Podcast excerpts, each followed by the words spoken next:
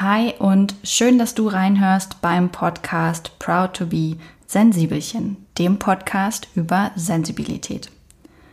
Mein Name ist Maria Anna Schwarzberg und ich spreche hier gern mit mir selbst und anderen über mentale Gesundheit, ohne dabei Happy Hippo Mentalität zu verbreiten.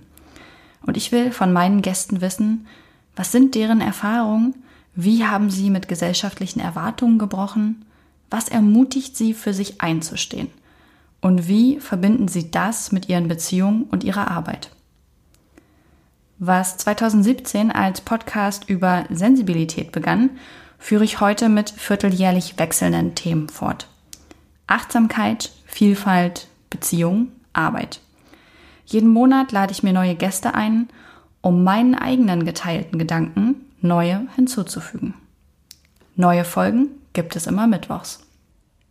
In der heutigen Podcast-Folge habe ich schon wieder einen Gast am Start. Ganz am Anfang des Monats habe ich es kurz erwähnt. Dann haben wir ein bisschen herumgedruckst, wir beide, mein Gast und ich, bei der Terminfindung, weil wir beide schon auch nervös waren. Es gibt wieder eine kleine Premiere im Podcast. Meine Mama ist zu Gast und mit ihr spreche ich über das Thema Alleinerziehung. Meine Mama, mit vollem Namen übrigens Manuela Schwarzberg, man soll ja seinen Gast hier auch vernünftig vorstellen, arbeitet als Arzthelferin in meiner Heimatstadt und sie hat sowohl mich als auch meinen Bruder alleinerziehend großgezogen und genau darüber sprechen wir heute. Wie war das für sie als Mama? Worauf musste sie verzichten? Wie sah das Leben damit aus? Beruflich, beziehungsmäßig, familiär? Freundschaftlich, vor welche Herausforderungen wurde sie gestellt, wo sagt sie vielleicht, das hat nicht gut geklappt oder es wäre anders einfacher gewesen. All das erzählt sie heute hier im Interview. Es war ein sehr, sehr schönes Gespräch, auch für mich wieder sehr bereichernd, mit meiner Mama da nochmal intensiv drüber reden zu können. Und ja, bevor ich euch jetzt noch länger auf die Folter spanne, würde ich sagen, Mikrofon ab an Mama. Wunderbar, prima. Na, da freue ich mich. Ah, hallo meine Mama, schön deine Stimme zu hören. Hallo mein Kind, ich freue mich auch dich zu hören. Ganz toll. Ja, wie geht es dir? Wie war dein Tag heute? Ähm, ja, war ein bisschen stressig, aber ansonsten geht es mir gut. Ich war noch kurz einkaufen, Blumenerde geholt, dass ich nachher wieder noch ein bisschen im Garten rumpuddeln kann und ansonsten alles okay. Kaffee steht schon neben mir. das klingt sehr gut. Ähm, ist, das, ist das Wetter bei euch gut? Bei uns ist heute ganz schön bewölkt. Also bei uns auch, muss ich dir sagen. Aber mal kommt die Sonne durch, ist es aber okay. Ja, hier ist halt auch so mittel. Ich habe aber die Zeit genutzt, du, das muss ich dir erzählen. Ich habe heute für Emma Brei vorgekocht, ähm, weil das ja immer noch so ein bisschen schleppend läuft. Ne? Sie mag ja Grießbrei, aber sonst mag sie irgendwie für Obst und Gemüse ja nicht so viel. Und weil sie dann wirklich immer nur dran rumlutscht, aber nichts im Magen landet, habe ich jetzt einfach mal ein bisschen Brei äh, vorgekocht. Einmal habe ich Möhrchen gemacht mit ein bisschen Apfel und Öl und einmal habe ich Apfelbanane gemacht. Oh, super. Kann ich mir vorstellen, dass ihr das schmeckt. Ja, habe ich nämlich auch gedacht. Und ich habe Apfelbanane auch gleich probiert äh, und hat so ein paar Löffel von gegessen. Also toi toi toi, vielleicht müssen wir doch ein bisschen zum Brei greifen und dann wird es noch was. Ach klar, da bin ich ganz positiv. Das wird schon. Warte mal ab. Guck mal, hat ja letztens die gequetschte Banane von Stefan auch immer rein, rein, rein. Da hat sie eine halbe Banane gegessen. Also, das wird schon. Ja, und ich meine, also am Anfang wollte sie ja erst gar keinen Brei haben, ne? Da fand sie das ja voll eklig. Aber du, wenn sie den jetzt will, dann mache ich ihr den. Auf jeden Fall. Das gibt ihr auch ein bisschen mehr Ruhe und euch ja auch mit, weißt du? Ist ja nun mal so. Ja, das sehe ich auch so. Ja, dann kannst du dich entspannt zurücklehnen und ähm, dann, dann, dann reden wir heute über, über dich und mich, also ja. über alleinerziehende Mamas und Kinder. Und ich bin, ich bin richtig doll vorfreudig, schon die ganze Zeit darauf. ich bin aufgeregt. Ja, doll? Nö, es geht. Aber das schwirrt natürlich die ganzen Tage auch im Kopf rum und man fängt auf einmal an, wieder zurückzudenken, was man ja sonst nicht so macht, weißt du? Ja, das stimmt. Nimm mal noch einen Schluck Kaffee, dann wirst du bestimmt entspannter. ich habe schon, ich hab schon anderthalb Tassen weg, lieber nicht. nee, alles gut. Hört man's dolle, ja, ne? Nö, gar nicht. Aber erzähl mal, du hast gerade gesagt, ähm, dass dir so Sachen durch den Kopf gegangen sind. Was ist dir da so durch den Kopf gegangen, als du zurückgedacht hast an die Zeit, als ich noch kleiner war oder zu Hause gewohnt habe, also als du noch viel, viel mehr Verantwortung für mich hattest? Ja, das war ganz kurios. Das fing eigentlich so an, habe ich so überlegt, meine Güte, wie einfach ist das heute? Du bringst die Kinder in den Kindergarten und dann fährst du arbeiten, holst sie ab. Und ich musste das ja damals größtenteils alles mit dem Fahrrad machen. Und wie ich dich dann da abgegeben habe, dann die Zeit im Kindergarten, in der Krippe ja schon, Krippe und dann Kindergarten, ähm, wie intensiv man damit auch verbunden war. Dass der Tag, so die Arbeit lief eigentlich hm, so ein bisschen nebenher, sondern die Vorfreude ging darauf, jetzt hole ich mein Kind ab. Dann natürlich Fragen, Fragen, erzählen. Wir haben dann immer unsere eigenen Geschichten gemacht, dass du dann auch zum Beispiel abends immer den Tagesablauf wiederholt hast. Da habe ich immer gesagt, ähm, ja, und da gibt's ein Mädchen und die war im Kindergarten und dann hat die dort Mittagbrot gegessen und dann gab's da Klopse. Nein, Mama, da gab's keine Klopse, bei uns gab's Eier.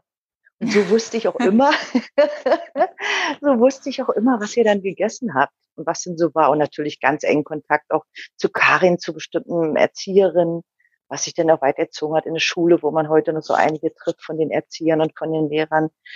Auch denn, als Florian da war, also wie sich das so lang gezogen hat, wie du so allmählich älter geworden bist. Das ist mir alles so durch den Kopf geschwirrt. Und es war echt interessant, sich damit auch mal wieder gedanklich auseinanderzusetzen. Weil irgendwie schiebt man das weg im Kopf. Ja, das, das glaube ich dir sofort. Man hat das einfach nicht so parat, weil man im Alltag gar nicht so viel Berührungspunkte ja. damit hat. Ich hatte das zum Beispiel auch, dass ich viel über Kindheit oder so nachgedacht habe, als ich das Proud to be Sensibelchen Buch geschrieben habe, weil man da nochmal ganz anders zurückgeht und auf einmal fallen einem Sachen ein, die hatte man überhaupt nicht mehr präsent und ja. gerade ja. das mit dem Essen, was du eben erzählt hast, ähm, als ich so ganz klein war, das weiß ich gar nicht mehr so genau mit den Geschichten, aber später, das weiß ich noch, dass wir zum Beispiel immer, auch wenn du die ganze Zeit arbeiten warst oder so, immer zusammen Abendbrot gegessen haben. Ja. Und dann haben wir über den Tag erzählt. Und ähm, das habe ich mir jetzt sogar schon vorgenommen mit Emma, dass wenn Emma größer ist und dann irgendwie in der Kita und Schule und so weiter, dass ich das auch auf jeden Fall machen möchte, dass wir abends zusammen den Tag durchgehen, was hat wer erlebt, was ist so los, was steht vielleicht in den nächsten Tagen an, dass man einfach so mhm. diese dass das Essen wirklich als Familienzeit nutzt. Hm. Und in der Kindergartenzeit war es dann auch immer so, du hast dann immer gesagt, es hieß bei uns so, Mama, erzähl mal eine Geschichte aus dem Mund. das waren dann immer die frei ausgedachten Geschichten. Dann habe ich nämlich das, was du mir erzählt hast, in eine Kurzgeschichte gepackt und habe dir dann abends erzählt. Da war ein kleines Mädchen und die ist im Kindergarten, da sind ganz viele Kinder. Ja, bei mir auch. Also so, dass du auch deinen Tag nochmal verinnerlichen konntest und dass ich auch alles richtig verstanden habe. Und du hast es geliebt. Mama, erzähl mal bitte eine Geschichte aus dem Mund. Das war unser Begriff dafür. Das war herrlich gewesen. Ach, das ist ja geil. Ja, das hat später sogar Florian auch übernommen. Das fand ich so, ich hatte sowieso so gewisse Eigenheiten mir angewöhnt, äh, fernab der Erziehungsmethode, die so dolle vorgeschrieben wurde.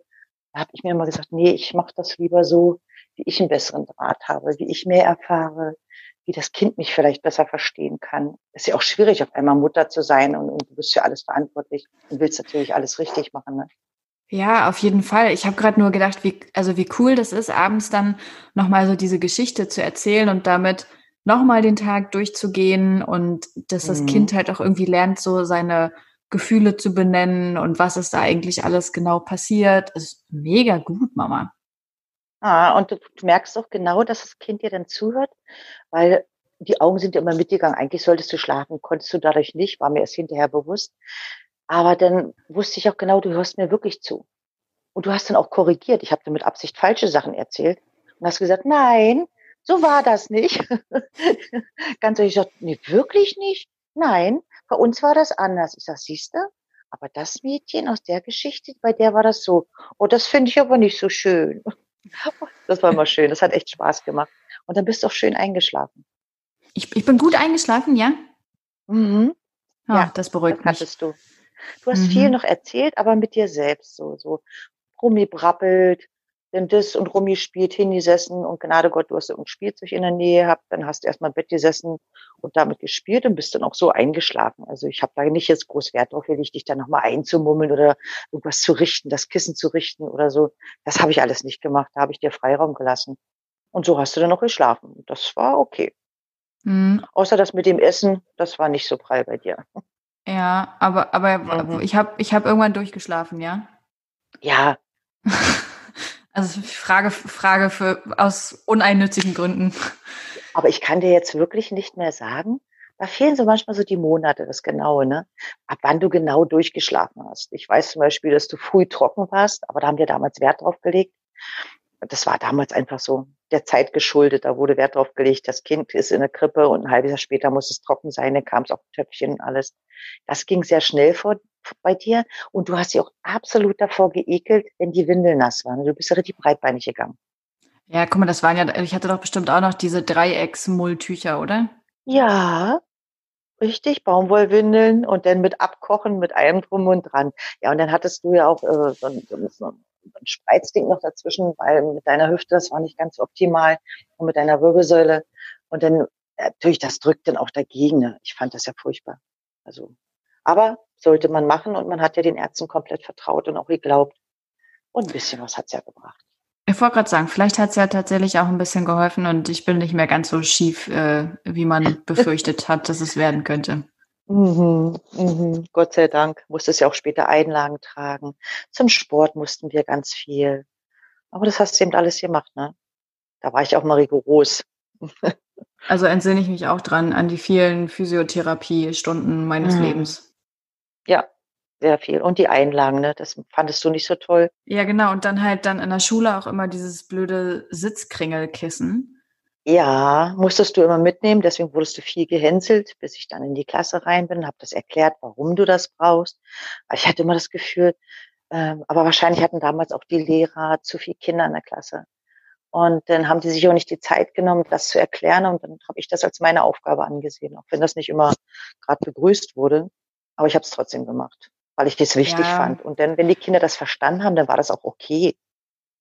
Ne? Ich glaube auch, es ist häufig dieses, dass, dass Kinder nicht darum wissen und auch dieses mhm. eben, jemand ist anders und das ist irgendwie befremdlich und dann weiß man nicht, wie man damit umgehen soll. Und ja, manchmal mhm. oder häufig passiert das dann, dass irgendwie so ablehnend reagiert wird.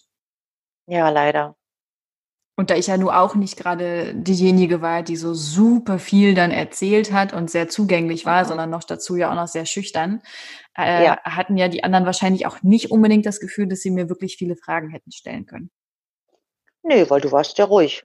Du standest mhm. ja, das war ja auch in der Grundschule so, kannst dich vielleicht noch dran erinnern, dass du da wirklich so in, in der Außenseiterrolle drin warst, weil du so dolle ruhig warst und dich nicht getraut hast, andere anzugucken oder anzusprechen, standest so viel abseits bin ich dann wieder in die Schule und habe gefragt, was die Kinder haben, warum sie nicht mit dir spielen wollen, obwohl das erst von der, deiner damaligen Klassenlehrerin abgelehnt wurde. Ich habe das trotzdem gemacht, weil eine Mutter durfte nicht einfach in den Unterricht reinkommen.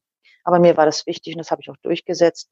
Und dann hat sich einfach herausgestellt, die haben gedacht, du willst nichts mit denen zu tun haben. Und dann hat sich das auch gelockert. Also damit wurden viele Dämme gebrochen. Einfach mhm. reden. Und das muss man auch mit kleinen Kindern. Das finde ich ganz wichtig. Die verstehen mehr, als man denkt was, was ich halt wirklich oder was, was ich mich dabei frage, ich habe ja jetzt auch seit ein paar Monaten eine kleine Tochter und mhm. ich merke ja, wie sich der Alltag mit Kind verändert, ähm, wie viel Zeit das einfach alles braucht. Und ich meine, wir sind aktuell, also wir sind zu zweit und noch dazu ist ja, also Stefan hatte die Elternzeit und ich habe ja, arbeite ja im Moment nur Teilzeit. Und mhm für uns können die Tage trotzdem teilweise richtig stressig werden. Und dann frage ich mich, wie das für dich war. Ähm, du warst ja alleine als Person, du hast voll gearbeitet. Solange ich ja. denken kann, hast du immer voll gearbeitet. Und dann ja. sich diese Zeit zu nehmen für solche Sachen wie mit dem Abendbrotessen oder die gute Nachtgeschichte, nochmal in die Schule zu fahren, sich um die Physiotherapiestunden zu kümmern und das Kind, was nicht so gut ist, dann auch noch irgendwie ne, mit, mit ausgestochenen Brotsachen und so, das weiß ich auch noch, ähm, zum Essen zu, zu bringen. Das ist ja alles auch Zeit, die da reingeht. Wie hast du das zeitlich hinbekommen? Also ich glaube, man hat über den Zeitfaktor nicht nachgedacht. Das, ähm, ich möchte mal so sagen, und da werden mir bestimmt viele zustimmen, man funktioniert einfach, das klappt. Man schiebt dann andere Sachen einfach zurück, die man dann spät abends erledigt, wenn das Kind schläft. Und die Priorität, oberste Priorität haben natürlich die Kinder. Das ist einfach so. Und dann nimmt man sich selbst komplett zurück, macht viele Sachen, also fast gleichzeitig, merkwürdig, aber es funktioniert. Das Kuriose ist ja auch, äh, wenn du frisch Mutter bist oder wie überhaupt, wenn du Mutter bist und bist alleine, du wirst kaum krank. Du erlaubst es nicht, deinem Körper krank zu sein. Und es funktioniert. Ich habe zurück überlegt, wann war ich da mal krank? Mir ist nichts eingefallen. Man war nicht krank, weil man musste funktionieren. Ich glaube, mhm. unser Wunderwerk Körper macht da was ganz Tolles mit uns. Und dann natürlich, ja, viele Sachen, die du ja, Plan. Ich habe immer viel Zettel in der Küche gehabt. Ich bin so ein To-Do-Mensch. Alles, was ich fertig hatte, habe ich dann durchgestrichen, abgehakt. Hatte auch natürlich das Glück ähm, von klein auf an, weil ich euch auch nie so betüttelt so habe. Also ich habe mich nicht stundenlang hingesetzt und mit euch gespielt. Das ging eben halt nicht. Ne? Mhm. Da musste man eben wirklich, dass das Kind sich alleine beschäftigt. Dann wurde ihm Spielzeug oder ein Topf oder ein Quirl, egal was, oder Zeitungen hingelegt und da haben die Kinder gespielt. Und dann dadurch konnten sie sich alleine beschäftigen. Das war wichtig, weil sonst hätte man das nicht machen können. Also so ein Kind überbemuttern und überbetütteln, da bin ich eh kein Freund von. Die müssen selber erkennen und, und ausloten und für sich Erfahrungen sammeln. Und in der Zeit habe ich dann eben halt so nebenbei Sachen erledigt. Das war in denen halt so. Ja, das, das heißt, du musstest, du musstest immer gut koordinieren, wie können bestimmte Sachen ja. parallel erledigt werden. Ja. Ähm, und was du ja auch gerade gesagt hast, wirklich dieses sich selber ähm, ein Stück hinten anstellen. Ja, komplett. Das ist einfach so. Ich weiß ja, du bist auch jemand, der ein sehr sensibles Gemüt hat und eigentlich viel Zeit für sich braucht, um zu entspannen und runterzukommen. Wie, wie hast du das geschafft in der Zeit? Also klar, man kann sich ja immer eine Weile hinten anstellen, aber irgendwann musstest ja auch du mal durchatmen, weißt du, und was für dich machen. Wie hast du das gelöst? Ähm, ich hatte leider nicht das Glück, dass, also manche sagen ja, das Kind mal weggeben, das hört sich so hart an. Das ist aber kein Weggeben. Das Kind oder du warst dann auch zum Beispiel bei Menschen, die es absolut lieb waren, wo du rummuttern, rumpatschen konntest, was zum Beispiel bei meinem Party, da warst du noch klein, kannst dich gar nicht so groß dran erinnern, die das gern mit dir gemacht haben oder auch dann mal bei meiner kleinen Schwester. Aber das habe ich sehr selten gemacht, weil ich konnte immer schlecht das abgeben. Und dann mhm. kann man auch nicht so richtig entspannen. Das ist ganz merkwürdig.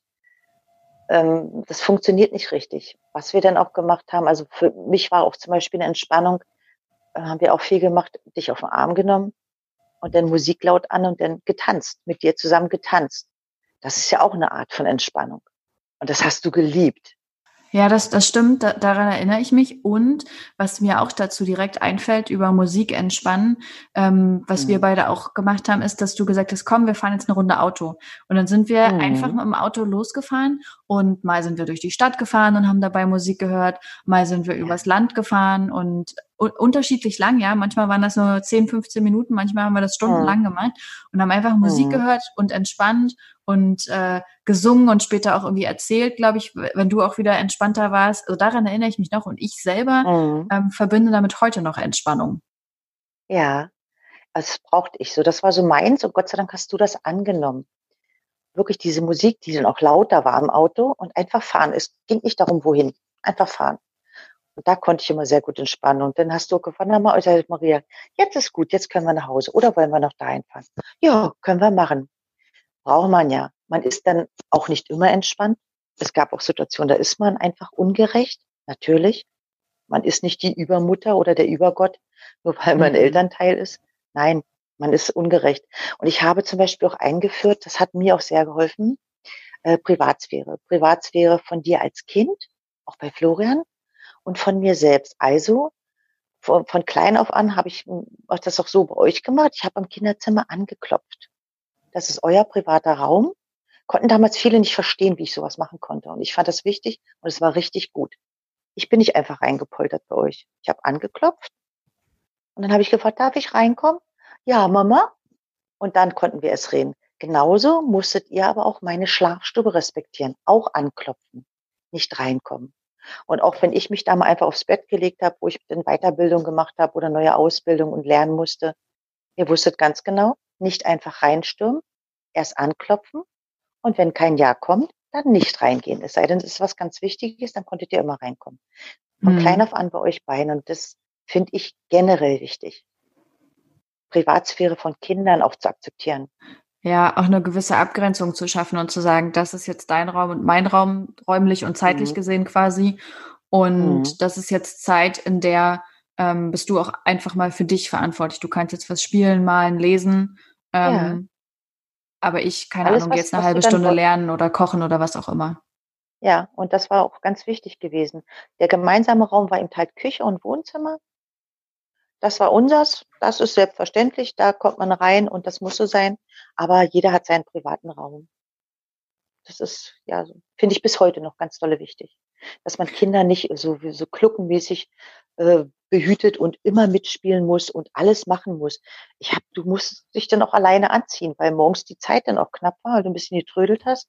Und dann sahst du manchmal auch blöd aus. Es sah nicht toll aus waren verschiedene Strümpfe oder da war, was weiß ich, ein gestreifter Pullover und eine karierte Hose. Es sah furchtbar, für mich furchtbar aus. Und ich habe dich dann aber auch so gelassen.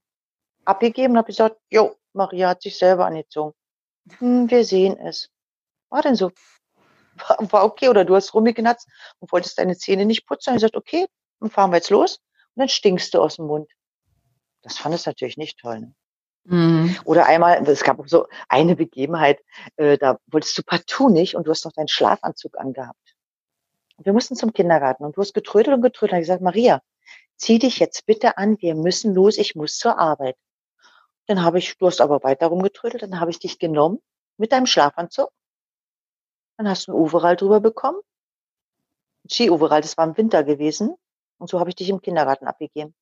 Und du hast so geweint, und Karin sagt, dir denn nur Schlafanzug an? Ich sage, ja. Und den lässt du ihr bitte an. Weil Maria trödelt bis zum Umfallen und spielt und vergisst sich komplett.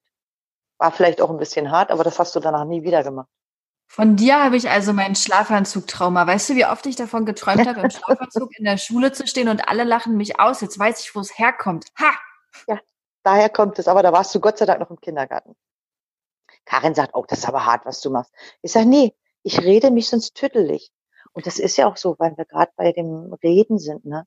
Wenn du alleinerziehend bist, das Kind hört ja immer deine Stimme. Hm. Äh, sei es zum Loben, sei es, wenn du etwas lehren möchtest oder wenn du erziehen möchtest oder irgendwas diskutieren möchtest. Es ist immer eine Stimme. Und irgendwann ganz automatisch stellen die Kinder dann ja auch auf Durchzug. Ist ja selbstverständlich. Wenn ich immer nur eine Stimme höre, immer nur eine Stimme, oh, irgendwann hörst du weg. Das war ein großes Problem. Wie kannst du das unterscheiden? Klar, es gibt verschiedene Stimmlagen. Äh, wenn du leise und ruhig sprichst, wenn du etwas schärfer im Ton war, jetzt nicht rumblecken oder so, das kann ich nicht leiden.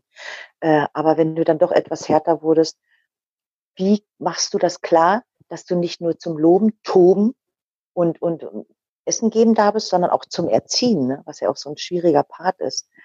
Das empfand ich persönlich immer sehr schwierig. Und da habe ich mir viel Gedanken gemacht und bin der Meinung, ich habe da für mich selber nie so die optimale Lösung gefunden. Vielleicht gibt es da auch keine. Aber ich glaube, ich habe sie nie gefunden. Ich habe es versucht. Und das zieht sich ja dann auch bis heute durch. Du weißt ja, dein Bruder ist groß erwachsen, studiert. Und das ist ja das, was ich auch gesagt habe. Ja, immer eine und dieselbe Stimme. Die hören dann irgendwann weg. Und wenn dann ein anderer mal ist und der sagt das Gleiche, was du auch sagst, es ist aber eine andere Stimme, das kommt dann an im Kopf.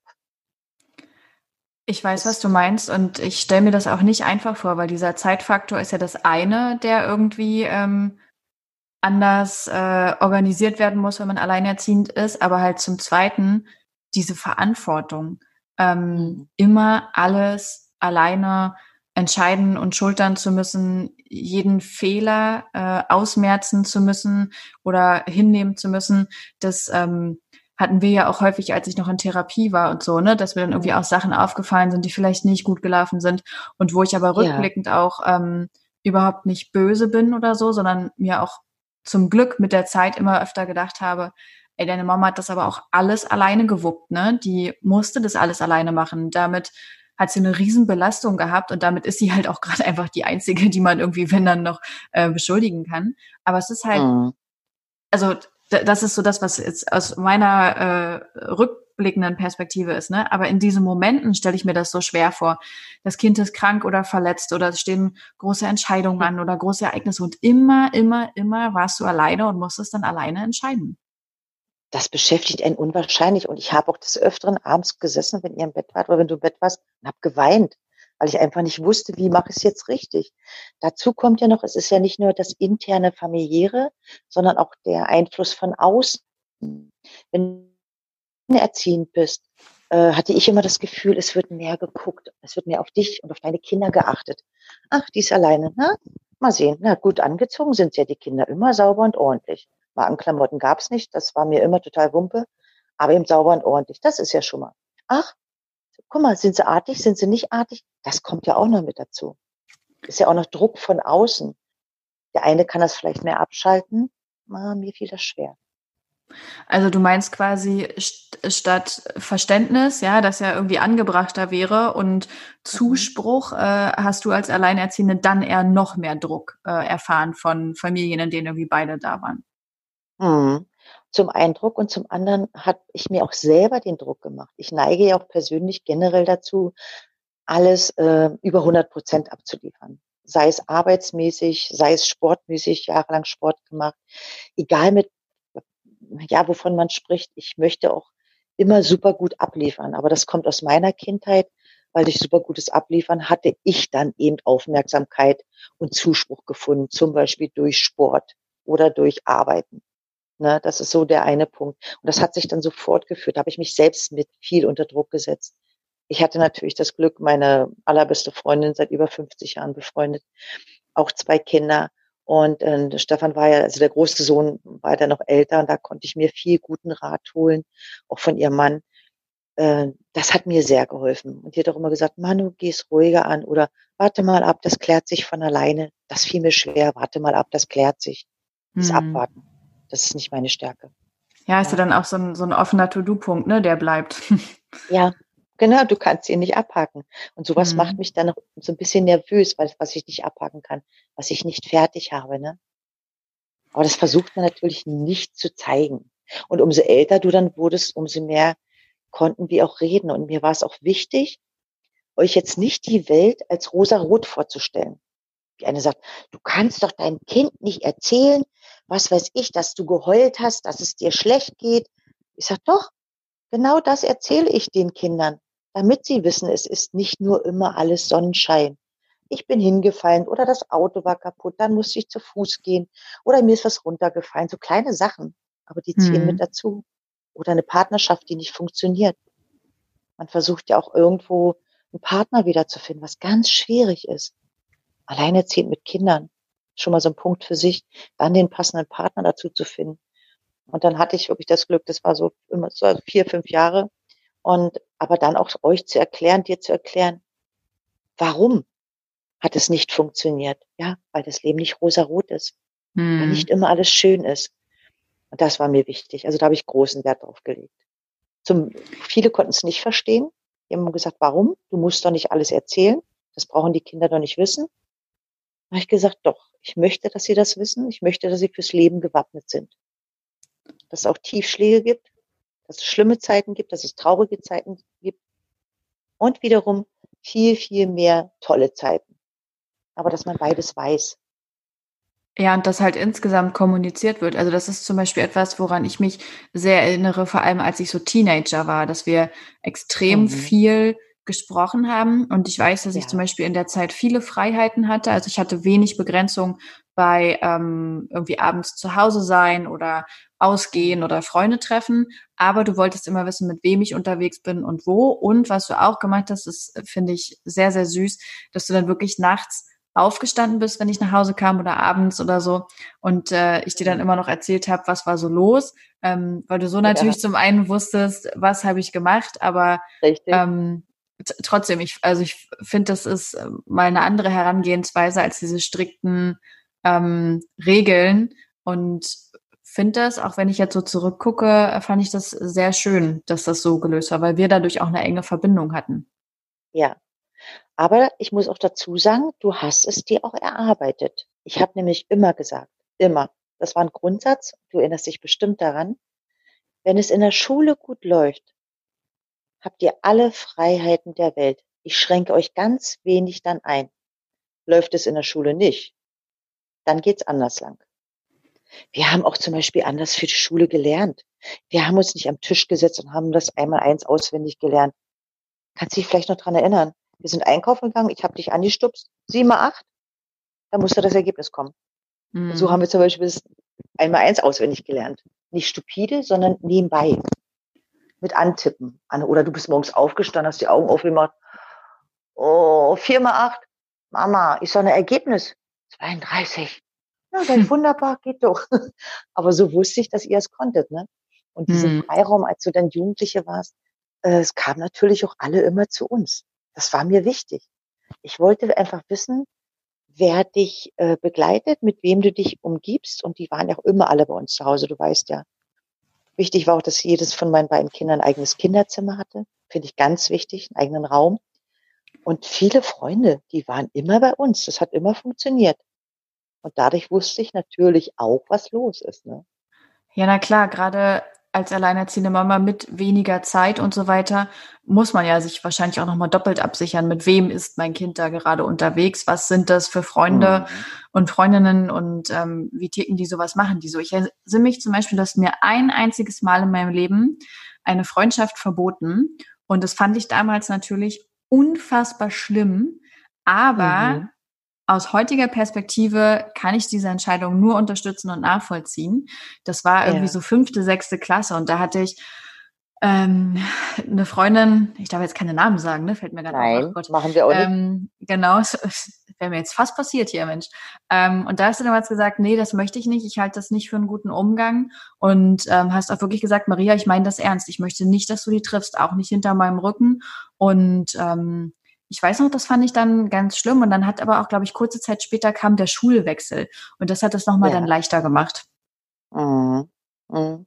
Das hatte seinen Grund. Und mir war es auch wichtig, dir das zu erklären. Das habe ich auch gemacht, so gut es ging. Man geht natürlich in tiefreichende Details nicht rein, aber du konntest es verstehen. Traurig warst du, ja, aber du hast dich auch dran gehalten. Zumindest war mein Kenntnisstand so. Vielleicht sagst du mir jetzt was anderes. Nee, nee, ich habe mich, ah. ich hab mich wirklich dran gehalten. Also wirklich. Mhm. Du, du weißt, manche Regeln habe ich manchmal ein bisschen äh, überstrapaziert, mhm. aber so grundlegend habe ich mich schon an deine Regeln gehalten und hatte ja einfach mhm. das Glück, dass ich ohne viel Zutun ähm, in der Schule immer eine Zweierkandidatin war und dadurch ja, ja auch ein bisschen Glück hatte. Ja, also du brauchtest, ich kann, du hast fast nie gelernt. Oh, nee. Maria, hast du gelernt? Ja, Mama. Und dann kam ich, ha, doch, dann kam ich morgens, bin ich wach geworden, mm. ein unter deiner Bettdecke über den Kopf. Das kann man sich gar nicht vorstellen. Eine Taschenlampe in der Hand und dann heimlich gelernt oder auch heimlich gelesen, egal was du mm. da immer mhm. gemacht hast. Oh, das kann nicht wahr sein, dieses Kind. Nein, das ja. macht sie wieder. Ja, ich habe immer erst auf den letzten Peng gelernt. Für Klassenarbeiten und so immer oh. erst morgens dann irgendwie um vier aufgestanden, ein, zwei Stunden gelernt mhm. und dann zur Schule und das geschrieben. Ja, ja. Und ich habe immer gedacht, um Gottes Willen. War natürlich dadurch auch verwöhnt von dir, ne? Weil du hast eine unwahrscheinlich gute Auffassungsgabe. Du konntest dir Sachen punktuell schon ganz, ganz schnell merken. Da war ich natürlich verwöhnt. Da hat sein Bruder dann natürlich wesentlich schwieriger gehabt, ne? Hm. Weil jeder, jeder kleine Mensch ist ja auch eine kleine Persönlichkeit und jeder ist ja auch anders. Ja, das, das stimmt. musste ich auch erst lernen, dann mit einer anderen Art umzugehen. Funktioniert auch, aber das musste ich mich erstmal dran gewöhnen, ja. Das stimmt schon. Ja, mein kleiner Brudi, ey, das war, das war, ich werde auch nie vergessen, wie du mir erzählt hast, dass ich einen Bruder bekomme. Wirklich, ich habe mir das ja immer gewünscht. Ich wollte immer ein Geschwisterchen ja. haben. Und mhm. dann, ich weiß es noch ganz genau, ich war Silvester bei Oma und Opa in Ritze und du bist dann am 1. Januar zusammen mit Detlef hingekommen und dann hast du mich erstmal angeranzt, weil ich eine Mandarine oder so über die Ferien im Schulranzen vergessen hatte und die natürlich geschimmelt hat. Dann durfte ich mir erstmal eine Standpauke mhm. anhören. Oh. Ja. Und danach hast du mir dann erzählt, dass du schwanger bist und dass ich ein Geschwisterchen bekomme. Und ich habe auf dem Sofa gesessen und habe gedacht, Scheiße. Wollte ich das jetzt eigentlich wirklich noch? Ja, aber ich, ja, ja. ich, ich fand es super gut. Vor allem, weil ich dann ja auch schon fast zehn war und ich mich mhm. einfach so bewusst daran entsinnen kann, wie ja. Flori dann als Baby war und als Kleinkind. Und das hilft mir auch jetzt manchmal ähm, mit Emma, ja, dass ich einfach viele mhm. Dinge bei Florian miterlebt habe. Auf jeden Fall. Und durch den großen Altersunterschied auf. Und was mir wieder dann wichtig war, wo andere auch gesagt haben, Mensch, du kannst doch Maria aufpassen lassen. Da habe ich gesagt, nein, es war meine Entscheidung, dieses Kind zu bekommen. Und dafür bin ich verantwortlich und nicht seine Schwester. Du musstest ihn nie spazieren fahren oder du musstest dich nie mit ihm beschäftigen. Immer dann, wenn du sagst, Maria, hast du Lust? Mhm. Das waren auch, das sind so kleine Sachen. Mhm. Das stimmt wirklich, ich musste nie irgendwie groß abends auf ihn aufpassen, wenn meine, klar, wenn meine Elternversammlung oder sowas war für eine Stunde, äh, logisch. Aber ich hatte nie irgendwie diese Verpflichtung, da viel Verantwortung für ihn übernehmen zu müssen. Das stimmt wirklich. Nee, das wollte ich nicht, weil das war meine Entscheidung und nicht deine. Das fand mhm. ich ganz wichtig. Das ist immer so, diese Kinder auch als eigenständige Persönlichkeiten wirklich auch zu sehen und, und zu achten. Das mhm. ist ein wichtiger Punkt. Und da muss man eben halt darauf achten und sich das selbst auch vor Augen führen. Das sind genauso Persönlichkeiten wie ich und jeder andere Mensch. Hm. Ist nicht abhängig vom Alter. Ja, dafür musste ich mich aber übrigens trotzdem um seine Hamster kümmern.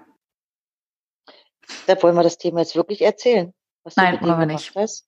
Gut, jetzt lassen wir den weg. Ist in Ordnung. Äh, wir, reden nicht über die, wir reden nicht über die Hamster. Aber Nein. ich habe noch was anderes, was ich äh, nicht über Hamster, sondern generell über so über das Thema Alleinerziehung wissen würde. Und zwar mhm. Zeit hatten wir als großen Faktor, äh, ja. Verantwortung und mhm. was mir dazu noch einfällt, ähm, oder was mir schnell auffällt, wenn ich über Alleinerziehung nachdenke, ist das Thema Finanzen. Weil oh. ich finde, in dem Moment, wo zwei Menschen da sind, ist das mhm. finanziell alles leichter. Das habe ich schon gemerkt, ja. als ich wirklich einen Partner hatte und als es dann ums Thema ging, ging zusammenziehen, ja, was man sich auf einmal für eine große mhm. Wohnung leisten konnte, weil der zwei Verdiener waren und nicht mehr nur einer. Ja. Und gerade wenn dann noch Kinder hinzukommen, klar, es gibt ein bisschen Kindergeld, aber das reicht ja nun mal bei weitem nicht. Ähm, mhm. Und dann quasi Alleinverdiener zu sein, ähm, mhm. erst mit mhm. einem Kind und dann mit zwei Kindern. Wie hast du das gewuppt? Das ist eine sehr gute Frage. Also das war schon eine schwierige, ganz, ganz schwierige Phase, die sich ja bis heute durchzieht. Weil ich habe auch immer darauf, ich glaube, ich muss ein bisschen ausholen dazu. Ich habe nämlich immer darauf geachtet, äh, dass ich vor Ort arbeite. Ich hätte auch anders arbeiten können, hätte dort auch definitiv mehr Geld verdient. Dann hätte ich aber nicht so auf meine Kinder aufpassen können. Dann, das war mir wichtig, feste Arbeitszeiten, so dass wenn von Hortschule, dass ich dann immer halt da bin. Ganz, ganz wichtig. Demzufolge äh, ist ja hier die ländliche Region, da weiß man das nicht alles so gut besiedelt. Äh, und dann geht's natürlich los, welche Arbeit nimmst du an? Du bekommst dann auch nicht gleich eine Festanstellung. Und dann guckst du natürlich. Also A war das der Punkt gewesen, ich habe nie Wert auf Markensachen gelegt. Das kennt ihr auch nicht. Also beide Kinder nicht. Das, das war mir ganz wichtig. Und trotzdem ich auch immer eine große Wohnung hatte, also ihr beide euer Kinderzimmer, bis du damals dann weggegangen bist, äh, musste man natürlich auch die Miete alles alleine bezahlen. Ich habe nie Zuschuss vom Staat oder so beantragt oder bekommen, habe ich nie gemacht. Man schaut äh, ganz genau auch, was man zum Essen einkauft. Also keinen unnötigen Schitterscheiß oder mhm. äh, teure Spielsachen kaufen. Sowas hattet ihr alles nicht. So teure Spielsachen oder technische Geräte, die unwahrscheinlich viel Geld kosten, die ich aber damals wie heute teilweise für sehr sinnlos halte. Wirklich sinnlos. Mit einem Buch oder mit einem Kochlöffel oder mit zusammen backen, mit zusammen kochen, mit Geschichten erzählen, mit zusammen im Wald spazieren gehen, erreicht man viel, viel mehr, als wenn man dem Kind jetzt, was weiß ich, eine Playstation oder weiß ich, Geier, was alles gibt, kauft. Das habe ich nie gemacht. Ähm, man spart, also ich habe immer darauf geachtet, trotzdem monatlich einen geringen Betrag zu sparen für den Ernstfall. Das ist so die Erziehungssache, die man so mitgegeben hat. Ja, wenn mal was ist, dann musst du was auf der hohen Kante haben. Das spart man sich dann zusammen. Man, ja, man selber, für sich selber ist dann auch so, wann kauft man sich mal was? Wie viel Geld gibt man dafür aus? Ich war mir zum Beispiel nie dafür zu schade und bin da bis heute dankbar für, wenn ich äh, von einer Freundin oder einer guten Bekannten auch mal Sachen geschenkt bekommen habe. Sei es jetzt für euch als Kinder oder auch für mich. Ich mhm. ziehe das an und ich freue mich darüber. weil es ist ja auch nichts Schlimmes. A, muss man nicht jedes Mal neu kaufen. Und B, wenn es mir passt und wenn es mir steht, warum soll ich das nicht machen? Das sind schöne Sachen gewesen. Mhm. Das, oder ich habe bis heute zum Beispiel noch, das sind so die Auswirkungen davon, mein Herd und mein Geschirrspüler. Also mein Geschirrspüler ist, warte mal, lass mich mal überlegen, war drei, 18 Jahre alt. Von meinem ersten, der Arbeitsstelle hatte ich gut verdient gehabt. Gehalt habe ich den geholt gehabt. Oder mein Herd ist 15 Jahre alt. Ich, wie ihr wisst, habe ich diese uralte Küche. Aber ich habe mich damit arrangiert. Es muss nicht immer alles neu sein. Und ich kaufe dann auch keine teuren Sachen. Ich schaue dann viel auf Angebote. Und auch wie jetzt, ich bin da schon bescheiden vom Grundsatz her. Ich brauche da kein Wahnsinnsauto. Klar, hat noch mal so eine Phase gehabt. Mir reicht mein kleiner Opel Corsa, der ist uralt, Gott sei Dank zwei Jahre TÜV. Und damit gebe ich mich dann zufrieden. Also ich brauche dafür nichts Großes. Ja, was, was ja eigentlich eine sehr, sehr schöne ähm, Erkenntnis ist, für die andere weit mehr Zeit brauchen oder da nie hinkommen, dass Zeit wichtiger ist als Zeug und dass man mhm. nicht alles und schon gar nicht alles neu braucht, um glücklich zu sein. Das, das, also an sich ist das ja eine sehr positive Erkenntnis, aber natürlich ähm, auch eine sehr erzwungene, einfach weil was hättest du für eine Wahl gehabt? Richtig. Und es war auch nicht immer einfach. Das hört sich jetzt schnell, also erzählt, gar nicht so schlimm an. Klar gab es Zeiten, da ich dachte, oh fuck, ey, wie bezahle ich das jetzt? Kann ich das ein bisschen aufschieben? Also ich hatte nie das Glück, dass ich mir irgendwo Geld borgen konnte. Hm. Das wollte ich auch nicht. Das mag ich nicht. Ich habe ein einziges Mal in meinem Leben einen Kredit aufgenommen, daran kannst du dich noch erinnern, hm. wo ich dann weggezogen war. Meine Fehlentscheidung, irgendwo anders hinzuziehen und dort neu anzufangen, das war der größte Fehler meines Lebens. Also meine Eigenständigkeit, das so ein bisschen in andere Hände zu geben, habe ich bitter, bitter bereut. Und danach musste ich ja komplett neu starten. Äh, das ist schon schwierig. Es ist nicht leicht. Es ist einfach so. Und hm. man macht auch dann einen Urlaub. Ich habe acht Jahre oder neun Jahre keinen Urlaub gemacht. Ich finde das nicht so schlimm. Ich fand es auch nie so schlimm. Wo andere ein, zwei Mal im Jahr im Urlaub gefahren oder geflogen sind, habe ich nicht, konnte ich gar nicht. Aber fand ich nicht schlimm. Ich konnte mich ja anderweitig beschäftigen. Ich hatte ja auch dann einen kleinen, aber guten Freundeskreis. Das war für mich okay. Und ich bin mit kleinen Sachen zufrieden. Ich brauche nichts Großes. Ist einfach so.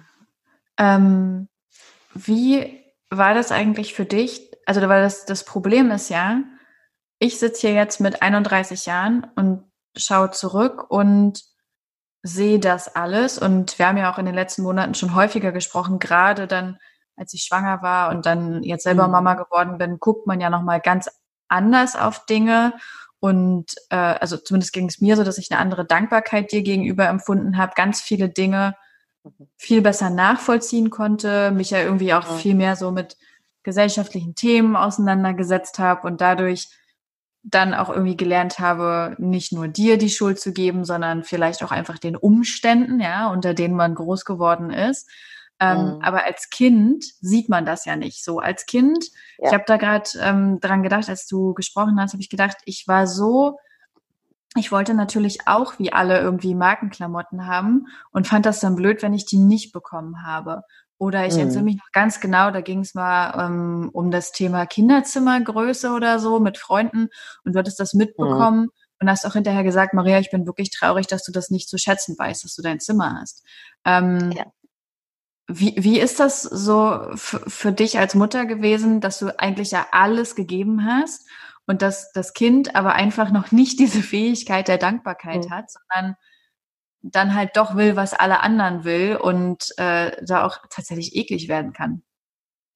Das ist so ein Punkt, ähm, also das tut ganz doll weh. Also mich hat es ganz doll verletzt. Dann waren so die Momente, wo ich dann auch für mich, das mache ich immer mit mir selber aus, auch viel geweint habe, weil ich gesagt, was hast du bloß falsch gemacht? Mir war nicht bewusst, dass du das in dieser, äh, also noch nicht so verstehen kannst. Hm. Das war mir selber gar nicht bewusst, merkwürdigerweise. Gut, ich habe euch auch natürlich viel abverlangt, ne? wenn man alleinstehend ist. Ihr musstet auch viel selber machen. Es ging gar nicht anders. Und dann hatte ich natürlich gedacht, gerade weil ihr auch schon so viel selber macht, dass ihr das auch versteht oder du das auch besonders verstehst. Hm. Dann war ich äh, traurig, sehr, sehr traurig und äh, habe immer Fehler dann bei mir gesucht. Aber das ist Quatsch. Da braucht niemand Fehler bei sich suchen. Das ist einfach der Lauf der Dinge, der Lauf der Zeit. Die mhm. Zeit bringt dann wirklich die Antwort mit sich. Und das dauert dann Jahre, Jahre, wie bei dir jetzt. Es ist so wunderschön, dass du selbst Mama bist, dass ihr eure Tochter habt, dass ihr euren Hund, euer Marley habt, damit angefangen habt, eure eigene Wohnung, so viele Sachen. Ich habe immer gesagt, alles, was die Kinder besser machen als man selbst, das kann einen nur stolz machen. Mega stolz. Und das bin mhm. ich auch. Ne? Das ist was ganz, ganz Tolles. Auch ähm, ihr erzieht ja auch anders. Wo ich dir mal schon denke, äh, okay, hm, halte ich da raus, ist nicht dein Kind. Schön den Mund halten, ist nicht deine Sache. Ich hätte früher nie den Mund gehalten. Da hat damals mal eine zu mir gesagt, hatte ich noch kein Kind. Ich will noch kurz abschreiben. Sie sagt, Manu, krieg du erst mal selber ein Kind. Und dann unterhalten wir uns über Kindererziehung. Und du warst da und habe gedacht, jo, es stimmt. Ich werde nie wieder so etwas sagen. Ja, das ist, ist auch tatsächlich so. Ich finde das auch immer schwierig, wenn Menschen, die keine Kinder haben, ähm, da irgendwie äh, auf diese Ratschlag-Ebene ähm, kommen, weil ja. ich mir denke, uh, das ist ganz schwierig, ähm, ja. überhaupt so ungefragtes Feedback und dann auch noch zum Thema Erziehung. Ich halte ja. mich da auch bei allen raus. Man sieht ja auch immer nur so eine Momentaufnahme bei irgendwem, mhm. ne? Und kennt halt nicht mhm. alle Umstände, die da irgendwie mit reinspielen. Ähm, und ich, ich finde wirklich, das darf man echt nicht vergessen, unter welchen Umständen das alles so passiert. Und ziehe da auch meinen Hut vor dir, dass du das so hinbekommen hast mit uns beiden. Dankeschön. Ach, das habe ich doch alles gern gemacht. Das ist einfach so. Man macht es gern. Einmal Mutter, immer Mutter. Das sind so die Sprüche. Ich habe das früher gehasst. Oh, immer diese Sprüche. Aber das stimmt. Das sind einfach Lebensweisheiten. Die werden von Generation zu Generation weitergegeben und die befürworten sich immer wieder. Es stimmt einfach. Und jeder sammelt auf seine eigenen Erfahrungen oder äh, ich möchte behaupten, 99,9 Prozent versuchen wirklich das Allerbeste für ihre Kinder. Da bin ich mir sicher. Ja, das glaube ich auch. Da, also das denke ich immer. Ich gehe mal vom Positiven aus. Weil es ist ja dein Eigenfleisch und Blut. Mhm. Das ist ja nun mal so. Du gibst ja was an die nächste Generation weiter. Und so redest du aber auch erst wie ich, wenn du 55 bist. Ja, meine Güte, vorher denkst du über sowas nicht nach. Das ist einfach so. Aber dafür hast du auch deine Kinder äh, zu eigenständigen Persönlichkeiten erzogen. Weißt du noch, ich habe damals immer gesagt, ihr könnt noch so viel Bockmist machen, aber ihr müsst es mir sagen. Nur dann kann ich euch helfen. Wer redet, dem kann geholfen werden. Das war so ein Grundsatz bei uns. Und das habt ihr übernommen. Das hast du mit übernommen. Und das hat, Florian ist dabei, das zu übernehmen. Und ich glaube, das ist was richtig Gutes. Nur wer redet, dem kann geholfen werden. Ja, manche Sachen habe ich dann vielleicht erst ein bisschen spät erzählt. Tut mir leid. ich glaube, alles will ich, ach, da kriege ich immer noch Kopfschmerzen, wenn ich so an manche Sachen denke. Oh Gott, oh Gott. Oh, ich glaube auch, alles will man gar nicht wissen. Ich habe auch, also ich mhm. wünsche mir einfach nur, dass Emma so ein kleiner Nerd wird, der gar nicht ausgehen will, sondern einfach nur zu Hause sitzt und liest. Oh, Wirklich. Oh, wenn die so wird wie ich, oh Gott, das wird furchtbar für mich. Nein, das wird interessant. Das wird mhm. interessant. Und dann gebe ich dir einen Tipp. Das ist mir mhm. gerade wichtig. Das möchte ich immer so generell so ähm, Mutter-Kind oder Eltern-Kind-Beziehung. Ich habe zum Beispiel eins mit euch gemacht. Ich weiß nicht, ob du dich noch dran erinnern kannst. Das hat ganz viel bei euch bewirkt. Ich habe so einen Tag in der Woche oder alle 14 Tage, da gab es einen Bestimmertag. Da warst du die Mutter. Du hast bestimmt, wann ich ins Bett gehe, wann ich aufstehe, was ich essen sollte. Also an diesem Tag habe ich natürlich keinen Kaffee bekommen. Ich musste auch diese eklige Pampe, was du nie essen wolltest, musste ich essen. Ich habe es auch getan, weil du warst der Bestimmer. Wir sind einkaufen gegangen. Du hast das Portemonnaie sogar in der Hand bekommen und du hast den Einkauf gemacht. Hast alles reingepackt. Das heißt, du musstest dir auch so ein bisschen Gedanken machen, was hole ich jetzt? Die ersten paar Male waren natürlich fast nur Süßigkeiten drin, weil da gab es für uns nie so viel zu Hause. Hat sich aber relativiert. Du hast Schritt für Schritt immer mehr Verantwortung dafür übernommen, was mache ich damit? Wie gehe ich mit meinem Kind, das war ich ja in dem Moment, um? Also den Ratschlag kann ich wirklich nur weitergeben. Das macht ganz viel. Hm. Und im Spielerischen lernt man Verantwortung zu übernehmen. Also ihr als Kinder. Fand ich super. Mhm. Mhm. Ich habe noch ähm, zwei Sachen, die mir gerade eingefallen sind. Das eine ja. hast du vorhin selber schon mal angesprochen, das war das Thema äh, Arbeit. Und da habe ich gerade im Kopf so drüber nachgedacht, wie war das eigentlich ähm, von der Arbeitssituation her? Also weil es ja heute noch schwierig ist, sowieso für Frauen auf dem Arbeitsmarkt, für Frauen mit Kindern auf dem Arbeitsmarkt, aber für alleinerziehende Frauen mit Kindern ja noch mal mehr, weil der Arbeitgeber natürlich weiß, wenn die Kinder krank sind, ist die Frau ne, mit, mit äh, krank und all solche Dinge. Richtig. Wie war das für dich? Hattest du Probleme, Anstellungen zu finden oder auch beruflich weiterzukommen, dich weiterzuentwickeln? Ähm, das ging mit den Anstellungen, das ging, weil ich da wirklich penetrant immer dran geblieben bin. Mhm. Und ich habe mhm. auch immer gesagt, also ich war da auch ziemlich frech im Auftreten. Ich habe gesagt, klar, ich habe zwei Kinder, aber Sie können sich darauf verlassen, ich arbeite. Mhm. Ja, bekommen die nicht, sagt, das ist mein Problem, nicht ihrs. Also in dem Moment, wenn du sicher auftrittst, klappt das auch. Es war natürlich schwierig. Und wenn du einmal zum Beispiel im öffentlichen Dienst den Fuß drinne hattest, leider wurde ich da nie immer übernommen, sondern wirklich immer nur Zeitverträge. Das hilft dir dann über die Runden. Das mhm. hilft dir wirklich. Und dann ging es natürlich auch darum, wer konnte familienmäßig eventuell da mal mit einspringen. Meistens war es sogar aus dem Freundeskreis. Äh, könnt ihr mal bitte mit Maria und so. Und damals ging es ja auch noch, was ich aber gar nicht so schlimm fand, wenn mal so eine Erkältung war, konnten wir die Kinder trotzdem zur Schule oder in den Kindergarten bringen. Das war möglich. Hm. Das war nicht wie heute, gibt's ja sowas gar nicht mehr. Das gab es damals. Es wurde uns von der Seite her noch etwas, wurde es noch etwas leichter gemacht. Umso mehr Zeit auch verging, umso älter er wurde, umso schwieriger wurde es dann auch. Dann nochmal die berufliche Umorientierung und danach dann auch im Job Arbeit zu finden, so dass du davon auch leben kannst. Du hast ja hm. Verpflichtungen. Und die stehen ja, wenn du alleine bist, die stehen ja da, das muss ja bezahlt werden. So oder so. Ne? Und man will ja auch halbwegs ja. vernünftig leben das war nicht immer einfach. Und dann habe ich auch eine Arbeit angenommen, ähm, wo ich acht Jahre war. Also die hat mich dann auch körperlich und psychisch komplett an meine Grenzen gebracht. Äh, da bin ich, da habe ich das erste Mal, das einzige Mal in meinem Leben auch wirklich kompletten Burnout, also nee, zweimal habe ich den da gehabt und dann habe ich gesagt, das geht nicht mehr. Ich muss in meinen Beruf zurück, der meine Bestimmung ist, was mir Freude bereitet. Und dann erträgt man auch Stress anders. Ne? Das macht ja viel mit einem. Und natürlich verdienst Fall. du dann nicht, nicht so viel Geld. Das ist ja in der Region auch nicht so gegeben, dass du viel Geld verdienst. Äh, aber das geht vielen so. Es ist zwar nicht so toll, aber man hat Arbeit und wenn man ein bisschen sparsam ist, dann kann man davon auch gut leben. Das ist, finde ich, okay. Also man muss ja hier nicht irgendwie sich ein Flugzeug kaufen oder alle zwei Jahre ein neues Auto. dann geht das alles schon. Ein bisschen bescheiden funktioniert das alles. Und Geld ist nicht immer das Wichtigste. Wenn alles bezahlt ist, viel wichtiger sind Gespräche, gute, eine gute Freundin zu haben, mit der man über alles reden kann. Auch einen männlichen Part, dass man aber eine männliche Meinung sich abholt. Auch ganz wichtig. Mhm. Ich sehe ja alles aus Frauensicht, ne? Und von meiner Freundin, der Mann, der, den frage ich dann einfach mal. Du, sag mal, wie sieht's denn aus? Wie siehst denn du das? Sagt er, also, du bist ja viel zu kompliziert im Denken. So und so, zack. Ach so, sag ich, okay. Ja, stimmt, hast recht. Also wirklich sehr aktiv was einholen. Ne?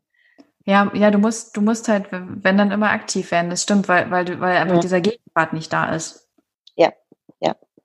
Man setzt sich da natürlich auf die vielen Jahre, was ich ja mit euch fast immer alleine war. Das macht natürlich auch viel mit mir, also hat auch viel mit mir selbst gemacht. Ne? Also ich kann ganz schwer Aufgaben abgeben ich kann ganz, ganz schwer um Hilfe bitten. Ich will immer dann alles alleine fertig machen. Und erst wenn ich es fertig habe, dann werde ich innerlich etwas, etwas ruhiger. Ich bin nun mal so ein Wirbelwind. Aber das resultiert auch daraus, musste ich auch sein mit zwei Kindern. Ah, jetzt das sind wir auch direkt bei, bei, meiner zweiten Frage, du. Äh, weil mhm. mein Gedanke war, als du gerade gesagt, also vorhin schon habe ich es einmal gedacht und jetzt gleich nochmal. Ähm, dass wenn man einerseits immer diese Verantwortung trägt, andererseits damit auch verlernt, ähm, diese Verantwortung abzugeben, weil man ja irgendwie ja. Ne, die Kontrolle über alles behalten muss, damit es nicht den Bach mhm. runtergeht, stelle ich mir das unfassbar schwierig vor, damit mhm. ähm, Beziehungen einzugehen. Und gerade mit dem Thema, ähm, also ich meine, jetzt sind wir beide groß, aber als wir noch kleiner waren und dann alleinerziehend mit einem Kind und dann alleinerziehend mit zwei Kindern, das war doch in puncto Partnerschaften bestimmt auch nicht so easy peasy, oder? Nein. Es ist egal, ob die Kinder nun jünger sind, kleiner sind, dann geht es sogar noch. Also es funktioniert vielleicht noch eher generell, wenn Kinder da sind und du einen Partner kennenlernst. Ich glaube, der Partner, also wichtig ist sowieso, dass der mit, den, mit den Kindern klarkommt, sonst läuft da gar nichts. Ne? Aber du musst erstmal mit dem Partner kennenlernen, bevor du den den Kindern überhaupt vorstellst. Und dann ist man ja so stark, also ich zumindest in meinem Auftreten, in meinem Handeln, da kann ein Partner ganz schlecht mit umgehen. Also ist schon eine Herausforderung. Also ich glaube, ich bin eine ganz schöne Herausforderung. Es ist nicht so einfach. Das ist, ha, sich da zurückzunehmen und nicht immer zu sagen, ja, das machen wir jetzt so oder das muss jetzt fertig gemacht werden. Ach komm, wir machen das jetzt. Nee, man sollte ja eigentlich nicht immer der Bestimmer sein. Da habe ich Probleme mit. Das ist bis heute geblieben. Hm. Das fällt mir unwahrscheinlich schwer. Das, ja, wenn ich jetzt ehrlich bin, ich bekomme das einfach nicht hin. Also das kann ich nicht. Oder ist es noch nicht der richtige Partner dafür da? Weiß ich nicht. Die Mischung macht es wahrscheinlich nicht. Was mir dabei auch einfällt, ist, das hast du mal irgendwann schon vor langer Zeit zu mir gesagt, dass das auch gar nicht so einfach ist, wenn man alleinerziehend ist und dann mit anderen Paaren was unternimmt. Irgendwie, ob das jetzt in einer Gruppe oh. ist oder mit einem anderen Paar. Oh. Du hast gesagt, das passiert ganz oft, dass ähm, dann irgendwie die Partnerin oder die Frau mhm. ähm, dich anders behandelt oder komisch anguckt oder deine Blicke nachverfolgt und das auch für dich immer eine schwierige Situation war, weil du sofort unter Generalverdacht äh, quasi gestellt wurdest, du könntest äh, jemandem den Mann ausspannen oder so. Ja, wenn, das ist Tatsache so, wenn du alleinstehend bist und wie mit den Paaren, du lernst Paare kennen, man lernt ja immer wieder Menschen kennen. Ne? Ich habe sogar mittlerweile, ist es bei mir immer so, ich rede dann immer nur mit der Frau, ich gucke die Frau an, ich rede mit der Frau, ich gucke der Frau in die Augen, ich nehme fast keinen Kontakt zu dem Ehemann auf oder sag nur schnell Hallo, unterhalte mich nicht, weil du wirst immer als Konkurrentin gesehen. Es ist ja also Potenzial da, weil die ist ja alleine und die sieht auch gar nicht so schlecht aus. Und die hat vielleicht auch noch eine relativ gute Figur und die hat auch Ausstrahlung und Esprit. Ja klar, ich muss ja auf keinen anderen voll Rücksicht nehmen. Das ist schwierig. Ganz, hm. ganz schwierig. Und das, da würde ich mir wünschen, dass manche Frauen da auch mal ein bisschen offener vielleicht äh, schauen würden. Aber das geht gar nicht, weil sie sind ja immer in der Partnerschaft, die Ehepaare. Ne? Hm. Und na klar, das ist Konkurrenz. Das ist ganz schwierig.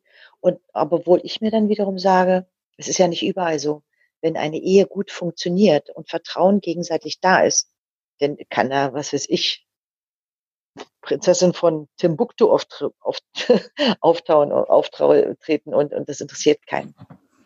Dann ist meistens da bei denen schon ein bisschen was im Hagen, so das Misstrauen da ist. Und das ist dann schade, das ist Unwohlsein, sehr unwohl. Und deswegen bin ich auch lieber auf privaten Feiern, als wenn du so weggehst, wo fast mhm. nur Paare sind. Das kann man auch nicht immer ertragen. Es ist ja auch so, wenn ich zum Beispiel so ganz ältere Ehepaare sehe und die gehen Hand in Hand irgendwo lang, oh, das berührt richtig mein Herz. Ich finde das so traumhaft schön. Und dann gibt es sogar Momente, dann selten gucke ich Fernsehen, aber wenn ich dann mal Fernsehen gucke und ach, dann küssen sich die Paare und haben sich frisch verliebt, dann schalte ich einfach weg, weil ich es nicht ertragen kann. Weil mir dann sogar die Tränen kommen, weil man traurig ist, dass man alleine ist. Hm. Ganz, es ist nicht immer alles rosig und schön. Verheiratete sagen, zum Beispiel zu mir, ey, sei froh, dass du alleine bist. Du musst dich damit nicht auseinandersetzen. Du hast den Ärger nicht. Du kannst das alleine entscheiden. Ja, will man immer alles alleine entscheiden? Nein. Das möchte niemand. Dafür ist der Mensch auch nicht geschaffen. Nee, das, das, das stimmt. So. Also das, das finde ich auch. Und man wächst ja auch in Beziehungen nochmal anders und hat nochmal anderen Halt und so.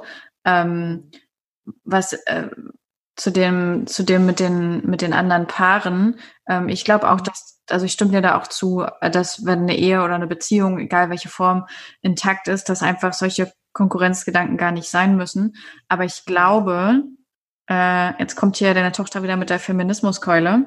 Ich glaube, dass das auch viel diese stereotype Prägung ist, mit der wir alle groß geworden sind. So, weißt du, der Mann ist stark, die Frau ist weich und er verdient das Geld und ihre Aufgabe ist schön aussehen und es wird ja auch so oh. viel durch Filme, Magazine, Serien und alles. Gerade wenn wir zurückgucken in die 80er, ey.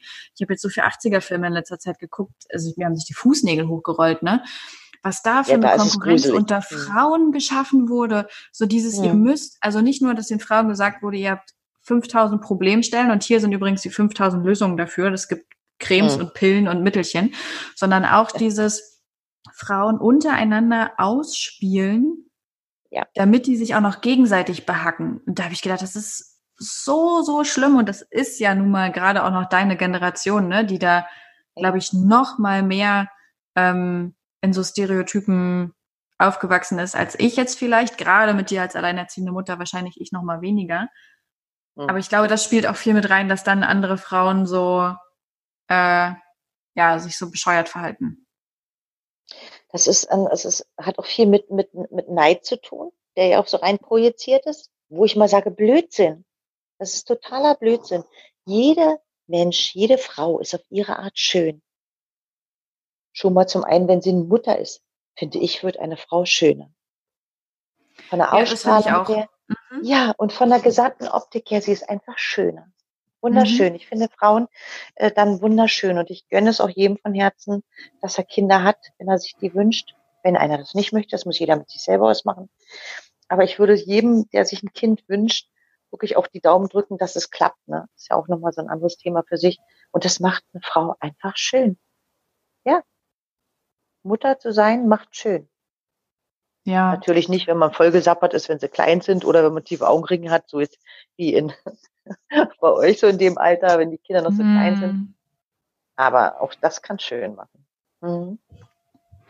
Weil dann vergisst man auch so dieses überdimensionale sich aufbrezeln und ach Gott, oh Gott, oh Gott, oh Gott.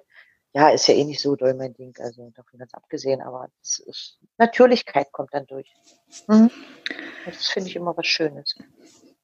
Dadurch, dass du alleinerziehend warst und wir ja auch nicht die einfachste Familie haben, haben für dich oder glaubst du, dass für dich Freundschaften einen anderen Stellenwert hatten, als es vielleicht bei anderen Menschen der Fall ist? Ja. Ähm, für mich bedeutet wirklich äh, eine wahre Freundschaft Urvertrauen. Also ich bin ein ehrlicher Mensch und ich denke immer, also das ist auch eine Naivität bei mir bis heute dass mein Gegenüber, also mein, mein, meine Freundin oder mein Freund, es gibt ja auch männliche Freunde, dass die auch immer grundehrlich sind. Das äh, selektiert sich dann im Laufe der Zeit. Dann wird man arg enttäuscht, das tut weh. Und deswegen ist so eine Qualität der Freundschaft, ist absolute Ehrlichkeit, auch wirklich sich sagen zu können, ey, wie siehst denn du aus? Warum hast du das gemacht? Das steht dir überhaupt gar nicht. Oder, oh, die Haarfarbe, nee, äh, lass mal gut sein. Warum hast du den Haarschnitt genommen? Also wirklich mit Ehrlichkeit auch kommen oder sagen, Alter, dein Tonfall war jetzt aber eine ganz krasse Nummer daneben. Also war nicht gut, was du gerade abgezogen hast. Diese pure Ehrlichkeit, das hat einen ganz hohen Stellenwert. Und dieses Urvertrauen. Ehrlichkeit und Vertrauen, so diese beiden Komponenten, ganz wichtig. Und man muss zusammen lachen können. Einfach lachen können. Sitzen, lachen, vielleicht zum zehnten Mal eine Geschichte erzählen und sich einfach beömmeln können.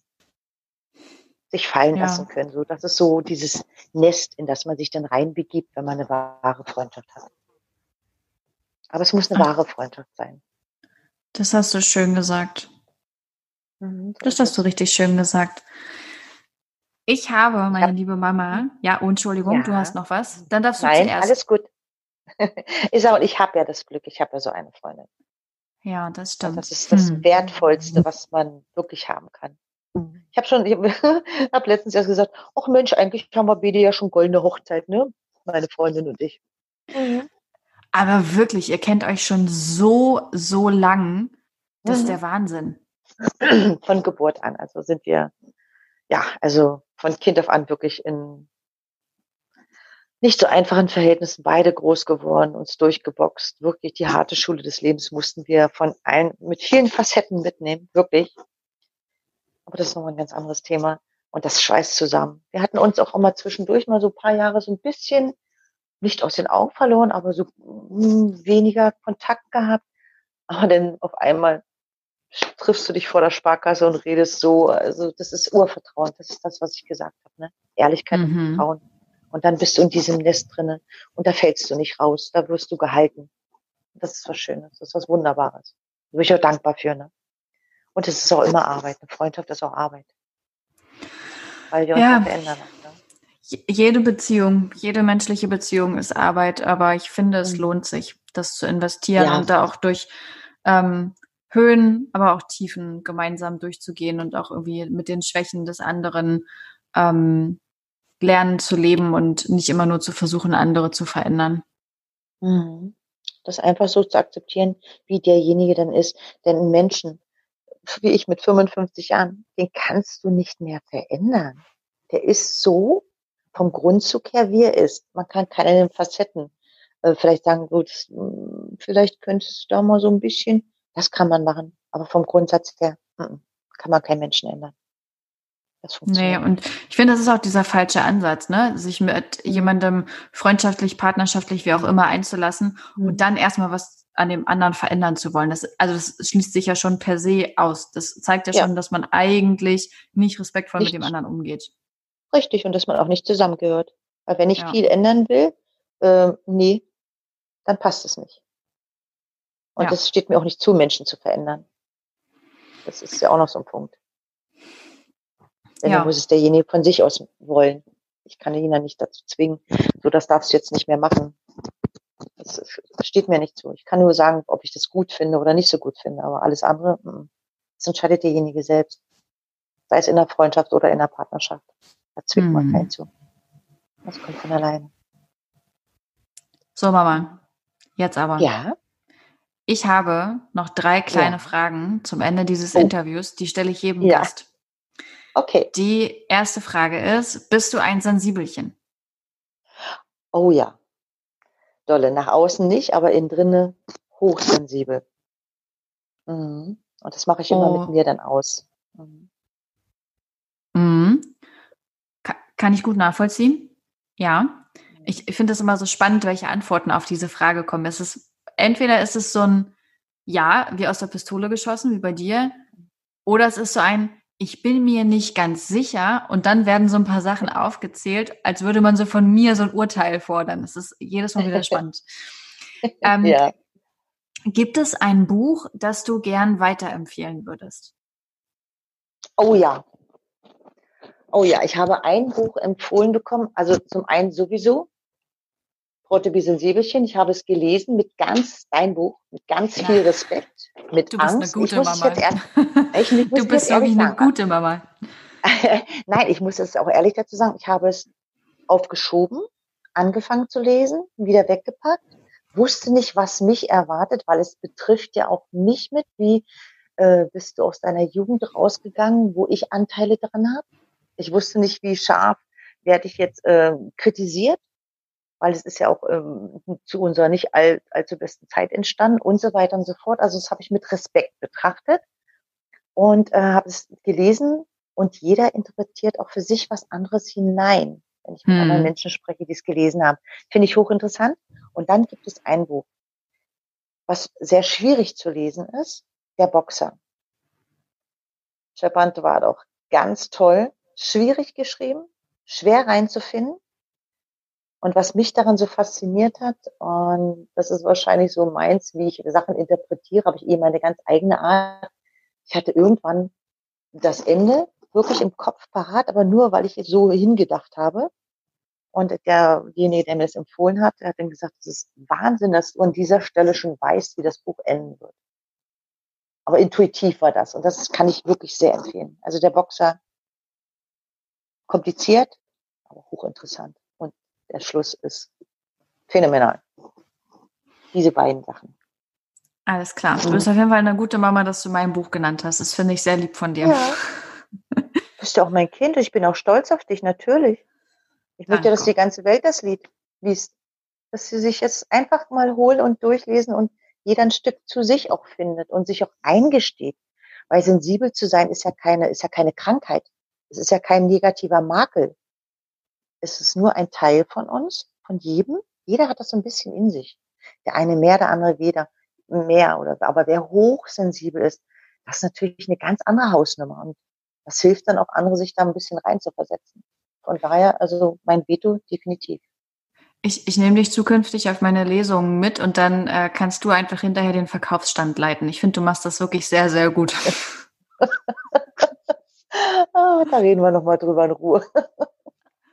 Ja, lieber nicht. Oh. So, letzte Frage. Mhm. Stell dir ja. vor, du könntest mhm. einmal alle Menschen auf dieser Welt erreichen und sie würden dir alle zuhören.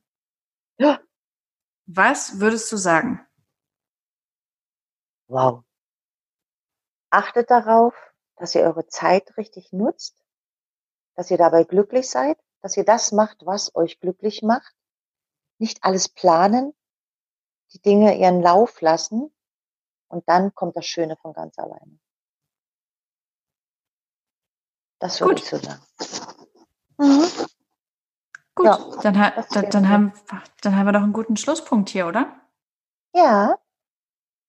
Ich danke dir, Mama, dass du dir die Sehr Zeit gerne, genommen hast und dass du der Aufregung nachgegeben hast und mit mir darüber gesprochen hast und aus deinen Erfahrungen erzählt hast und aus deinen Erlebnissen. Habe ich gern gemacht. War schön. Das fand Hat mir ich auch, auch gut getan, mal wieder so die Erinnerung hochzuholen. Das war es für heute von mir und meiner Mama. Es war mir eine große Freude, sie im Podcast zu Gast zu haben und mit ihr sprechen zu dürfen, dass sie sich darauf eingelassen hat, über dieses sensible Thema zu sprechen, als auch, dass sie überhaupt im Podcast mit mir spricht. Ähm, ich fand es sehr, sehr schön. Und ich habe noch eine Ankündigung. Das war vorerst die letzte Podcast-Folge. Im August wird der Podcast in die Sommerpause gehen. Wir hören uns dann im September wieder.